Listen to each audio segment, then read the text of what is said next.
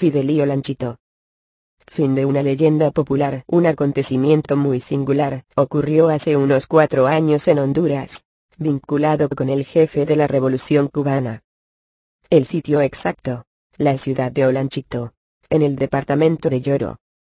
El acontecimiento, la presentación del libro Fidel Castro.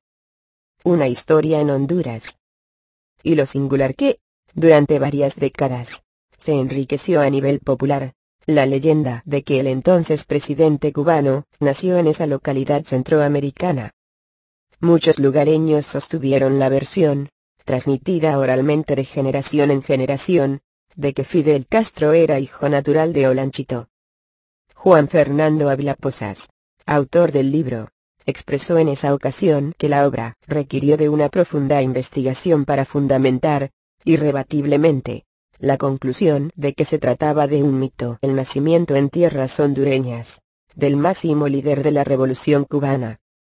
Lo cierto es que hasta esos momentos, en Olanchito, cada cual ofrecía, con cariño, una versión acerca del tema, que tenía cierto sustento, solamente, en la admiración sentida por sus pobladores hacia el comandante en jefe Fidel Castro Ruz, y la obra de justicia social del pueblo cubano realizada con su guía.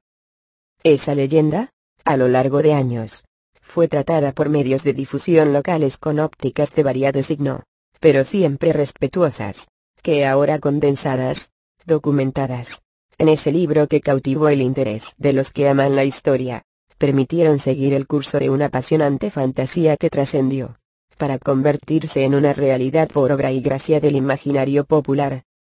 La presentación del libro Fidel Castro, una historia en Honduras, fue realizada en la Casa de Cultura de Olanchito, donde reposan las cenizas de Ramón Amaya Amador, el más grande novelista hondureño, revolucionario, comunista, fallecido en los años de la década de los 60 del pasado siglo XX, en un accidente aéreo ocurrido en la extinta Checoslovaquia. El recinto, según se conoció, fue colmado por un público seguidor del rumor popular, incluida la presencia, junto al autor del texto, de Ramón Puerto Roca, alcalde del municipio, el poeta Ebert Sorto, y los integrantes de la Brigada Médica Cubana que por esa época prestaban colaboración en la ciudad de Olanchito. Félix Hernández, periodista holguinero que reportaba el accionar de los galenos, y ahora lo hace en Venezuela, Recordó recientemente que tras esa fábula él anduvo en el año 2000, y que varias referencias aparecen en su libro Honduras. Vencedores de la muerte, dedicado a la colaboración que prestaron allí cientos de médicos cubanos. Señaló que, precisamente en Olanchito, recogió testimonios como el del profesor Evidio Quesada. El comandante es nuestro compatriota. Desde que yo era niño lo oí decir en mi pueblo, y nosotros estamos muy orgullosos de que Fidel sea de Olanchito, porque esta es la tierra del comandante. O el de Francisca Fernández, a la sazón con 90 años de edad, quien opinó. Para nosotros Fidel es de Olanchito. Nació en la aldea de San Dimas, y lo que sucedió, es que cuando pequeño, su papá, Ángel Castro, se lo llevó para Cuba. En tanto, el profesor y periodista Max Sorto Bartle, consideró. Realmente esto despertó mucho entusiasmo en Olanchito. Hubo un momento en que, la comidilla, era que Fidel tenía sus ancestros aquí, y es muy interesante, aunque estoy convencido de que no es cierto. La versión más objetiva del rumor, la ofreció Elsa María Martínez Hernández, supuesta hermana del líder cubano, quien precisó. El hijo de mi mamá, llevaba sangre de los Castro, idea y la imaginada relación con Fidel. Sería una noticia muy agradable, muy acogedora, si Fidel fuera el hijo de mi mamá. Para nosotros Fidel Castro Ruz es una gran persona.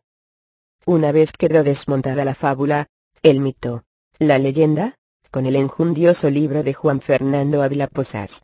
Valga recordar la anécdota como motivo adicional de los lazos entrañables existentes entre los pueblos de Cuba y Honduras, para los cubanos. Apenas una sonrisa condescendiente. Bien sabemos que nuestro comandante en jefe Fidel Castro Ruz, nació el 13 de agosto de 1926 en Virán, actual municipio de Cueto, de la provincia de Holguín.